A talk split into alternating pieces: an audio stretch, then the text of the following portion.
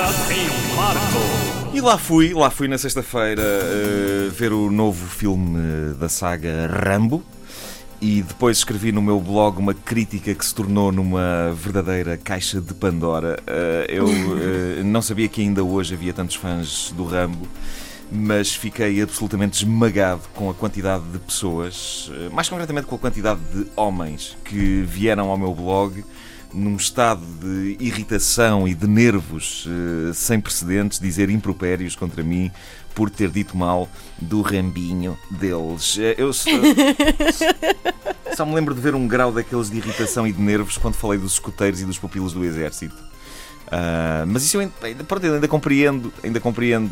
Uh, agora, defender o Rambo quase como se fosse uma religião ou um clube de futebol, isso é um bocado mais inquietante, mas aconteceu. Eu devo dizer que Rambo faz parte do meu imaginário uh, de adolescente e o meu filme preferido da série não é aquele que é politicamente correto dizer que é o melhor e que é o primeiro.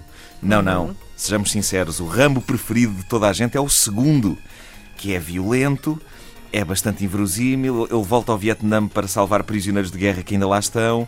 E o filme, na altura, deu origem a uma onda muito feliz e muito fofinha de gosto pela violência, eh, que eh, ajudou muito Petis Caixa de Óculos em 1986 a encarar melhor a vida na escola. Uma das coisas boas de Rambo 2 eh, é que era muito simples. Pegava num ramalhete de inimigos da América, os vietnamitas e os russos e pronto, e era tudo bastante transparente. Toma lá e está a andar. E, mas divertia uma pessoa. E à conta da inspiração que me foi passada por Rambo, uma vez ainda atirei um colega meu Uh, um daqueles que passava a vida a, a infernizar-me o juízo, atirei-o para dentro de um buraco com um empurrão. Eu nunca tinha batido em ninguém, mas a certa altura explodi. E Sabes? qual foi a reação dele? Ficou espantado, de, de costas no buraco, assim tipo. Ah, ah. Um...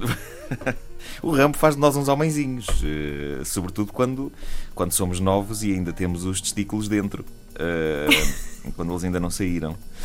Este último Rambo que fui ver na sexta-feira é uma, é uma carnificina uh, extremamente bem feita, uh, tecnicamente. Quem procure bons desmembramentos de seres humanos tem aqui uma finíssima seleção deles, bem como o arrancamento de uma carótida à unha a extração de vísceras e, e outras iguarias de valor. Uh, mas não gostei do filme por aí além, porque ao contrário do Rambo 2, que era pão, pão, queijo, queijo, é tipo, ah, estão ali os comunistas, mata! Uh, este, este novo Rambo quer ter uma mensagem política sobre os uh, massacres, uh, não é? Em Myanmar, Birmania, mas ao mesmo tempo quer fazer um grande espetáculo de sanguinho com isso. Uh, mas pronto, tudo bem, é só um filme, eu não gostei. Mas nada me prepararia para as respostas uh, que eu uh, recebi ao que eu escrevi. Há três maneiras de se gostar de Rambo. Uma é a maneira gozona, que é olhar para aquilo quase como se fosse uma comédia, mas ao mesmo tempo com aquela nostalgia dos velhos tempos, com, com afeto, quase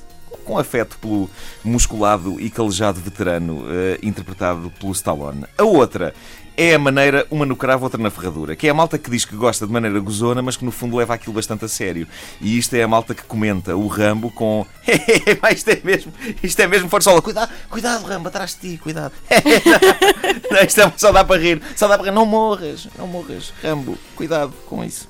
E depois há as pessoas que as há que gostam de Rambo porque levam aquilo mesmo a sério. E esses são os que dizem que Rambo é um filme para homens e, e não para meninos. E esse é um dos meus argumentos preferidos, sobretudo quando usado pelas mesmas pessoas que já o usavam em 1985. Com a diferença de que nessa altura tinham aí uns 13 ou 14 anos e hoje têm 30 e tal. Uh, o que eu acho é que se aos 30 e tal anos um tipo ainda anda à procura daquilo que faz dele um homem é mau sinal. E pior ainda, se aos 30 e tal, o que ele acha que faz dele um homem é um filme do Rambo. O Stallone uh, está uma verdadeira rocha, devo dizer-te, está uma rocha. Digo isto não no sentido poético ou metafórico da palavra rocha, ele está de facto um pedragulho enorme. Eu, eu penso que numa ou noutra cena até consegui ver musgo nele. Ele está, ele está uma rocha de tal maneira que a dada altura passa longos minutos atrás de um canhão e a coisa mais movimentada que faz é girar aquilo para um lado e para o outro, enquanto soldados mais jovens e ágeis fazem o trabalhinho que ele devia estar a fazer e que ele fazia há anos. Uh, é quase como se estivessem a dada altura a dar um cargo honorário ao idoso. Ok, uh, nós queremos de cá, mas vais à baliza. Estás a perceber? É, é como quem diz, vai, vais ali para, vai ali para trás do canhão, está bem? Ah, mas epá, eu sou o Rambo, eu queria andar aí na batalha também. Não, não, não, não, não. Porque ainda te metes no jeep em contramão e depois é uma assada. Já sabe que idade dá para isso. Está sossegado. Vai matar pessoas para trás do canhão. Epá, mas eu não, vai matar pessoas para trás do canhão. Enfim, olha, vidas. Não ouviram desde o início? Querem ouvir outra vez? Ouçam esta rubrica em podcast antena3.rtp.pt